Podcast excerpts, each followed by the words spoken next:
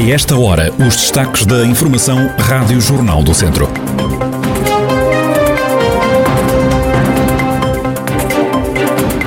A autarca de Vozela alerta para risco de estrada no Conselho. Hoje é dia de finados, data escolhida para uma rumagem aos cemitérios. A atualidade da região em desenvolvimento já a seguir.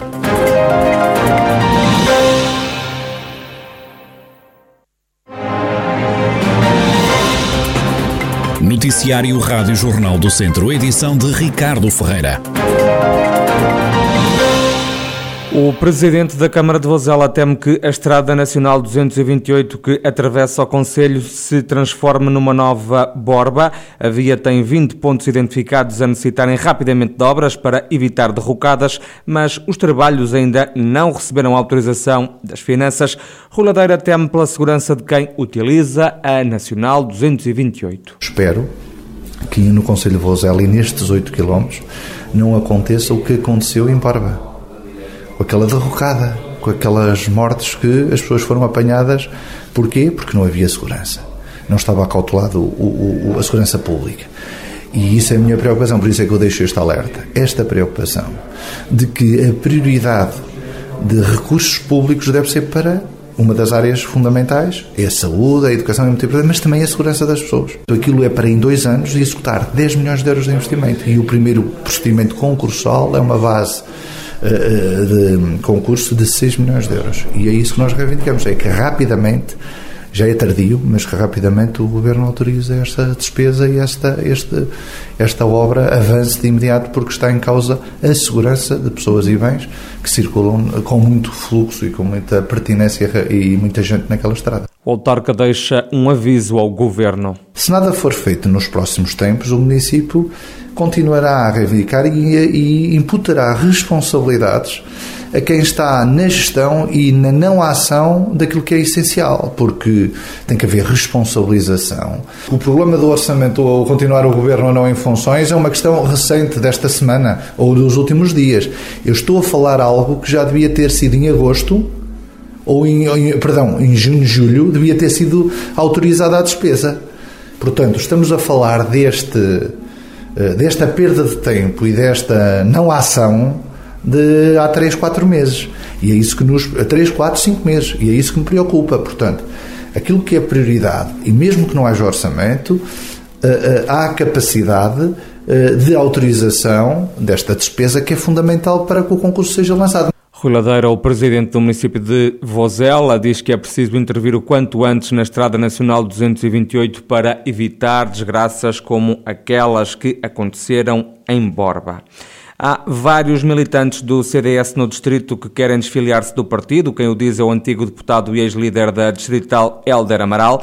É uma autêntica bandada de centristas a nível nacional. Em desagrado pela situação do partido, as saídas do CDS surgem depois de o Conselho Nacional dos Democratas Cristãos ter aprovado o adiamento do Congresso para depois das próximas legislativas. Helder Amaral não vai dizer adeus ao Partido Popular, diz que está de pedra e cal mas a sofrer em silêncio. Não saio, embora sofro e vou continuar a sofrer em silêncio com, com o estado do meu partido. Disse há um ano que o meu partido sempre estava a morrer. Hoje está mais perto dessa morte, mas ainda é recuperada. E, portanto, espero bom senso eh, e clarividência de quem dirige o partido neste momento espero paciência e resiliência àqueles que querem sair, e são muitos, uh, saíram alguns, alguns com quem fiz uh, um percurso de vida e que lamento profundamente. Alguns deles com ligações a Viseu, como Manuel Castelo Branco, foi número dois nas, nas candidaturas relativas, o homem de Viseu, de Livre, Helder Amaral escusa-se avançar nomes de militantes que querem bater com a porta, garante que está a tentar demover muitos centristas de abandonarem o partido. Tenho tentado, na medida do possível, evitar aqueles que me têm contactado ultimamente, e são muitos. Alguns não consegui mover e já saíram do partido. Outros, eh, felizmente, têm, têm, têm, têm aguentado a sua militância e consigo, ou tenho conseguido evitar que saiam. E, portanto, eu tenho, não quero servir de, de desculpa aos atuais dirigentes e, portanto, o meu silêncio é, o meu pequeno contributo, eh, o meu silêncio em termos distritais, porque em termos nacionais, em termos da minha participação nos Conselhos Nacionais e de tudo que eu puder fazer para encontrar uma alternativa à atual direção, isso farei. Eh, em termos distritais, por respeito a todo o distrito, a todos os militantes do distrito, eh, direi quase nada. e as contas fazem-se no fim. Há um mandato para cumprir Helder Amaral, antigo dirigente distrital do CDS, a Rádio Jornal do Centro tentou sem sucesso ouvir os presidentes da distrital, também da Conselhia dos Centristas em Viseu.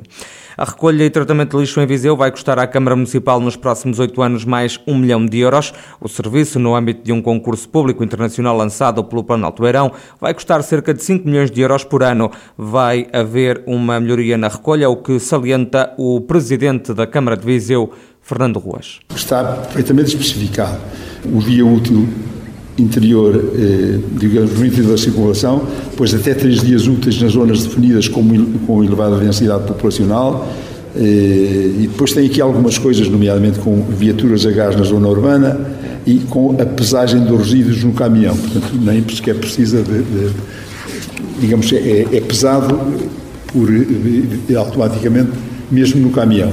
Isto tem uma, uma, uma, uma, vantagem, tem, tem uma característica que nos agrada, é, é saber exatamente se pagamos exatamente aquilo que, que os resíduos produzidos, porque se não tiver este sistema, nós confiamos, mas, mas é na, na base da confiança, e assim não.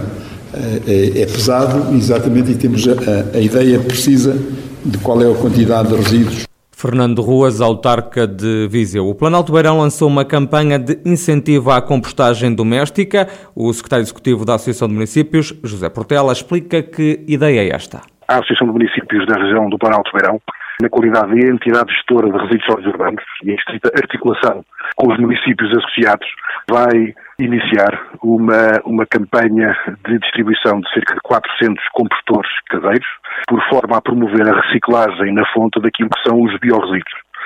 Cerca de 40% dos resíduos sólidos urbanos produzidos na região são considerados biodegradáveis e, como tal, deverão ter um tratamento adequado.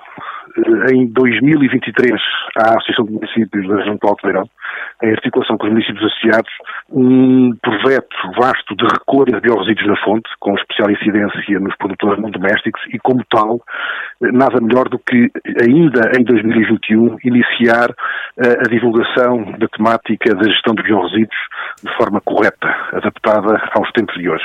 José Portela, secretário executivo da Associação de Municípios do Planalto Beirão, que lançou a campanha de incentivo à compostagem doméstica com a distribuição de 400 baldes para a recolha de resíduos biodegradáveis. Os médicos exigem ser vacinados com a terceira dose da vacina contra a Covid-19. O Sindicato Independente dos Clínicos já fez chegar essa pretensão ao Governo. O médico Fernando Severino, delegado sindical em Viseu, diz que é preciso precaver eventuais problemas. Os profissionais saúde foram os primeiros a ser vacinados em dezembro e em janeiro.